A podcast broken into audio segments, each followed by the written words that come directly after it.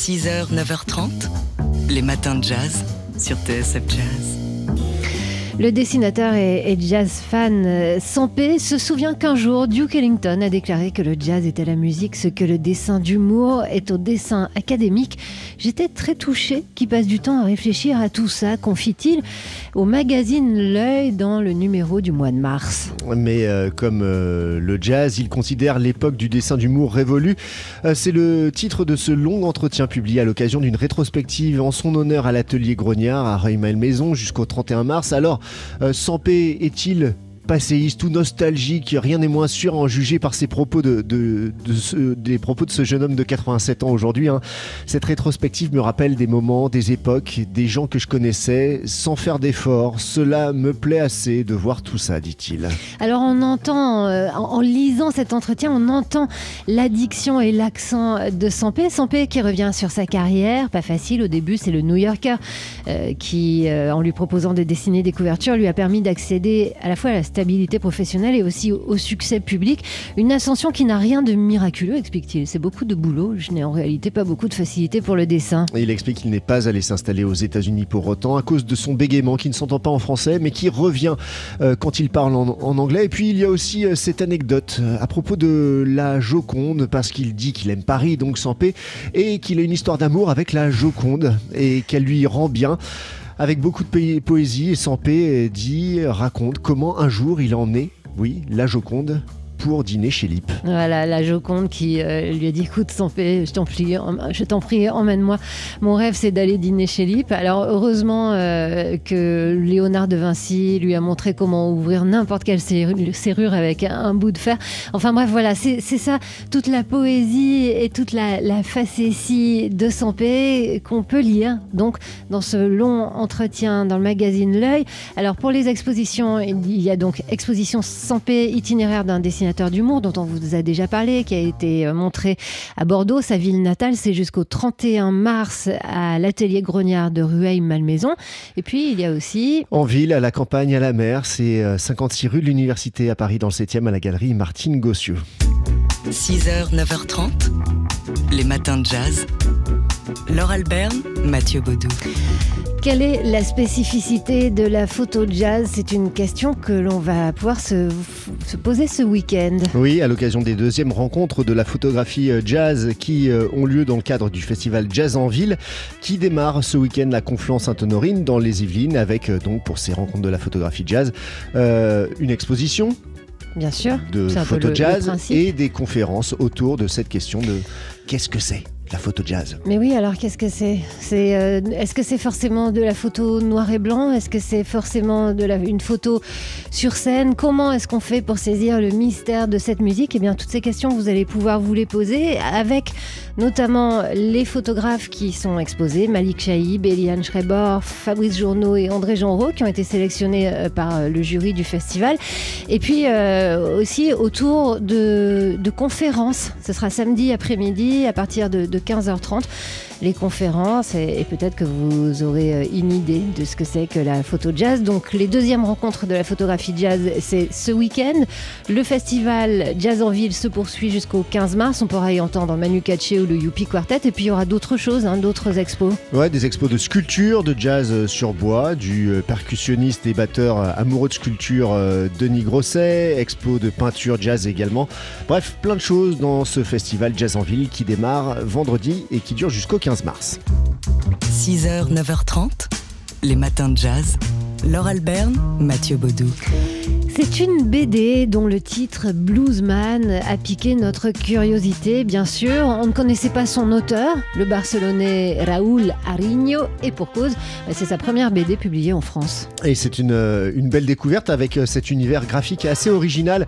Euh, le, propos, c'est qu'on ne peut pas faire de la bonne musique et du blues, en l'occurrence, quand on est heureux, trop heureux pour faire du blues. Bah oui, c'est un peu le problème du héros de Bluesman Euh, l'histoire d'un chauffeur de bus, bon père de famille, bon mari, heureux dans sa routine, rassurante jusqu'à jusqu'à ce que son passé ressurgisse sous la forme d'un passager qui monte dans son bus avec un gros secret. Un secret, que Larry a, soigneusement caché jusque-là, un passé de musicien de blues, débauché et génial, et qui a commis l'irréparable. Le voilà donc soumis à, à un chantage, car le passager qui en sait long euh, est aussi le, le patron véreux d'un label en perdition, et si Larry lui enregistre un tube, il garderait son lourd secret, sinon...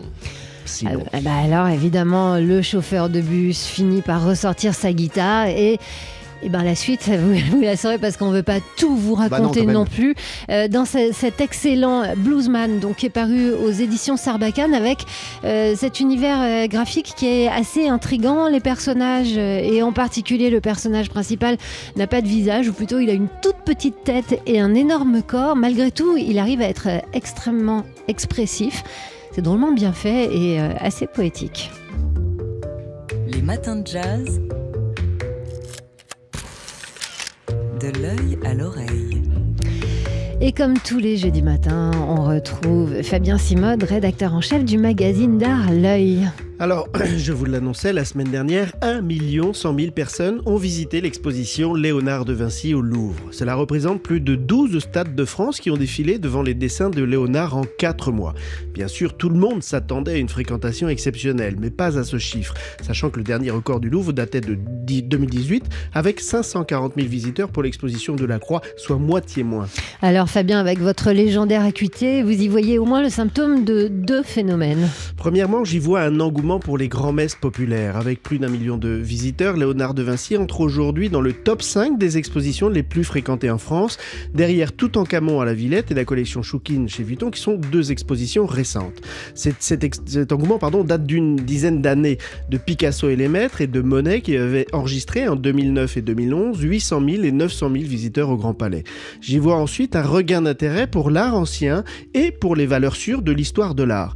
Un rapide coup d'œil à la programmation de 2020 nous montre que l'art ancien, un temps éclipsé par l'art contemporain, est de retour dans les musées. Nous avons la chance de voir cette année Van Eyck, Raphaël, Artemisia Gentileschi ou encore Altdorfer, un, un contemporain de Dürer, à Gand, Rome, Londres et Paris.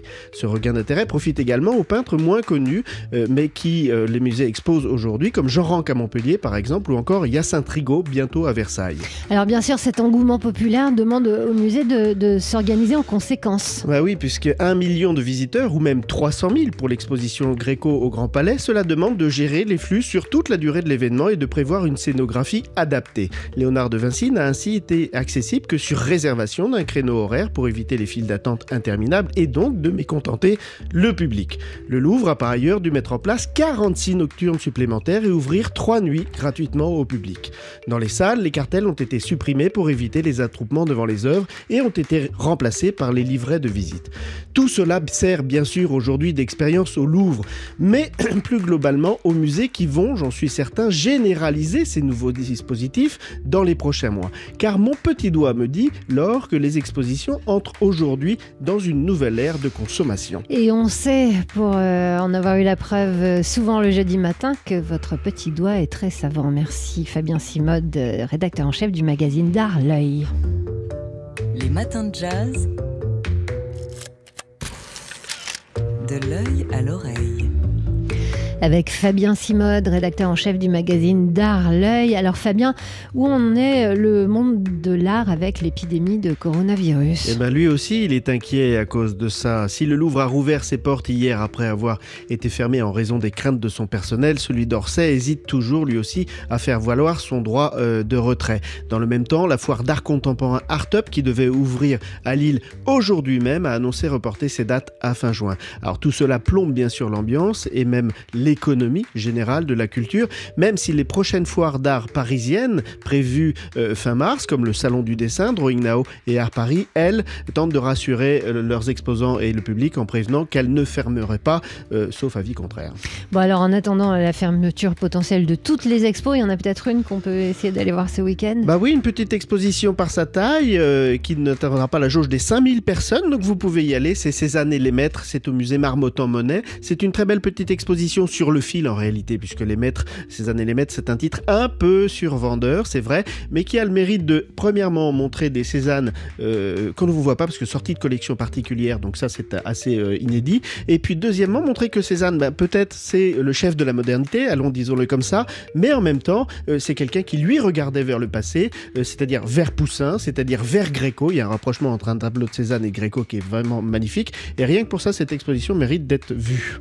Au musée, donc du musée Marmottan Monet à Paris jusqu'au 5 juillet. Merci Fabien Simode, rédacteur en chef du magazine L'œil pour cet excellent conseil. Et puis on renvoie bien sûr à la liste de toutes les expos qu'il y a dans le nouveau numéro de mars de L'œil où il y a aussi une interview dont on a parlé ce matin du dessinateur Jean-Jacques Sampé.